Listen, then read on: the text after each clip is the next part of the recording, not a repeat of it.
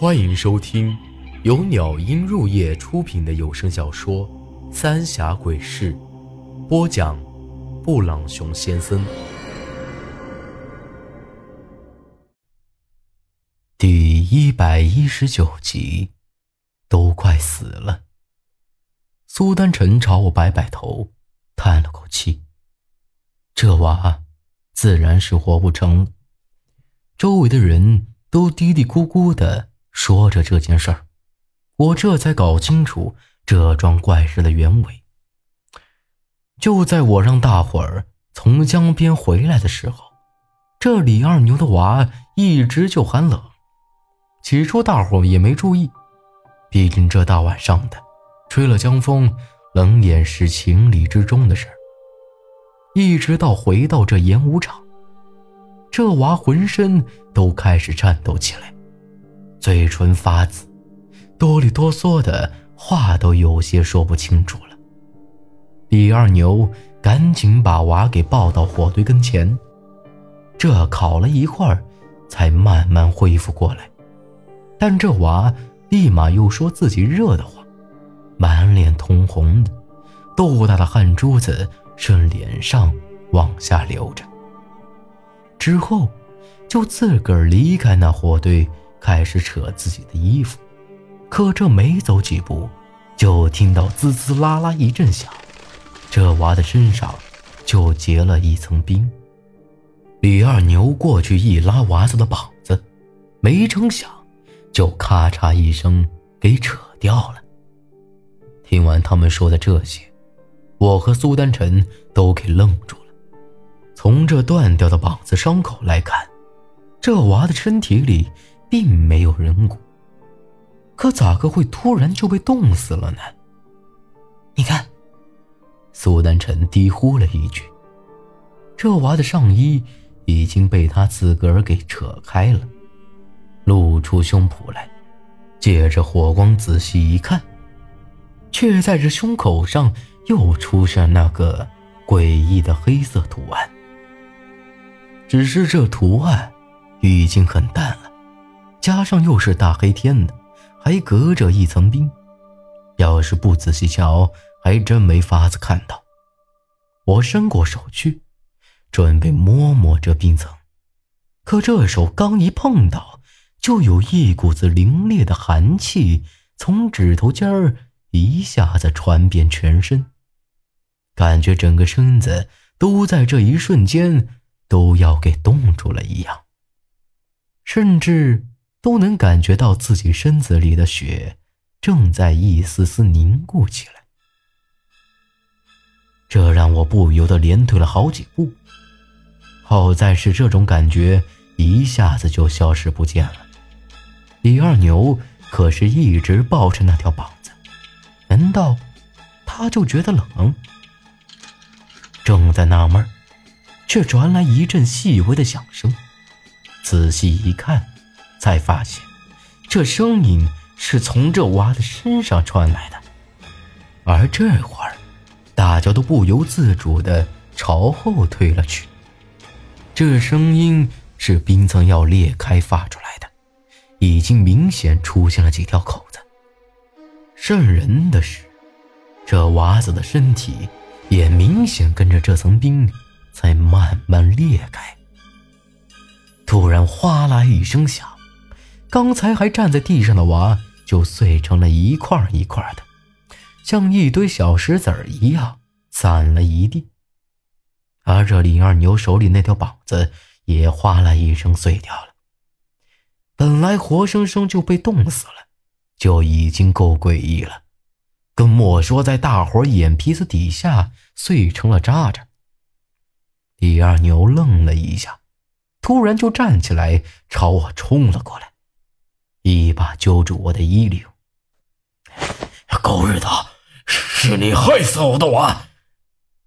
砰的一声，话音刚落，我就觉得脑子嗡的一声响，挨了他的一拳头，喉咙一甜，哇的一下就吐出了一小口血来，差点就倒在了地上。苏丹臣一看这情况，一个大步冲过来。朝着李二牛后颈窝就是这么一针，他晃了几下，就倒在地上。你没事吧？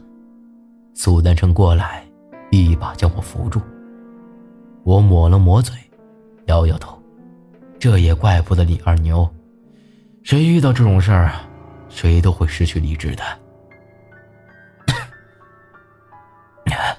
仙人板板的，这已经是第三个娃了。我吐了一口嘴里的血水，而就在这时，我却发现苏丹成的脸色变了，满脸惊恐的盯着我。我冷笑了一声：“这不就是挨了一拳头吗？这还不算啥，我担心。”但这话一说完，我就发现有点不对劲儿了。不但是苏丹晨，就连猴子和我离得比较近的人，都像看怪物一样看着我。你的额头，苏丹晨咽了口口水，松开我，朝后退了一步。额头，我自个儿摸了摸，却没发现有啥子不对劲儿的地方。长青哥，你头上黑色图案。猴子支支吾吾的指着我，连连后退。什么？我的头上也出现那黑色图案？这，这怎么可能啊？我一下子有些慌了。出现了黑色图案，也就意味着我离死期不远了。一定是刚才你碰的那苍壁。苏丹真这会儿都已经带着哭腔了，看得出来，他是真担心我的死活呀。我这手上咋也有了？你你的脸！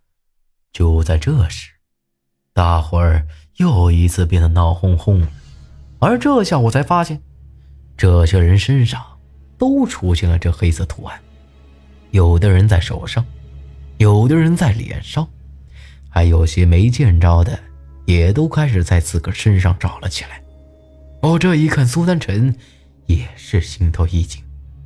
他的左肩上也出现了这么个图案，猴子的手上也一样，只不过看起来很淡。莫说是大伙儿了，我和苏丹晨一下子都不晓得该咋个办才是好。我咋找了？咱们死不了？苏丹晨喘着粗气，朝着人群吼了一声。要说之前大伙还信咱们。可这几天的怪事儿，大家见的可不少了。现在连咱们自个儿都这样，哪个还会听苏丹晨的话呀？咱们就不该相信你们这两个小娃娃，都是韩半仙这狗东西害人，你们也好不到哪儿去，还说保护咱们，我看呐，你们是想害死咱们全镇的人。呸！已经有人开始破口大骂了。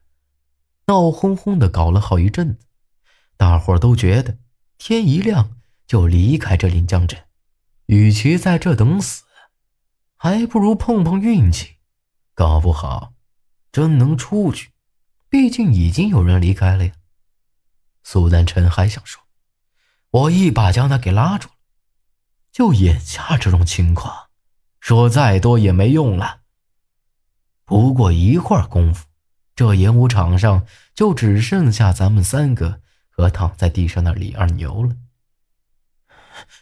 铁木英子，我咬着牙狠狠地说了这么一句：“一定是这个女人搞的鬼。”她说过三天为期，这黑色图案肯定是她用了啥邪术。这里之前死掉的人都是拜他所赐。只可惜我没本事。这我没法子对付。一向傲强的苏丹臣，这会儿也忍不住哭了起来。咱们一心想着大伙安危，到头来却吃力不讨好，自个儿也快小命不保了。莫说是他呀，就连我这会儿都想哭了。我抓着他的双肩，轻声安慰道：“哎，不哭，就算死，咱们也死在一块儿，啊？那女人不是要韩半仙吗？咱们给她找来就是了。到时候她要不放过咱们，我就和她拼了。你们忘了，鬼门真正想要的，是打开和神木。咱们要是死了，寻金四门。本集内容结束，请您关注下集内容。我是布朗熊先生，咱们下集再见。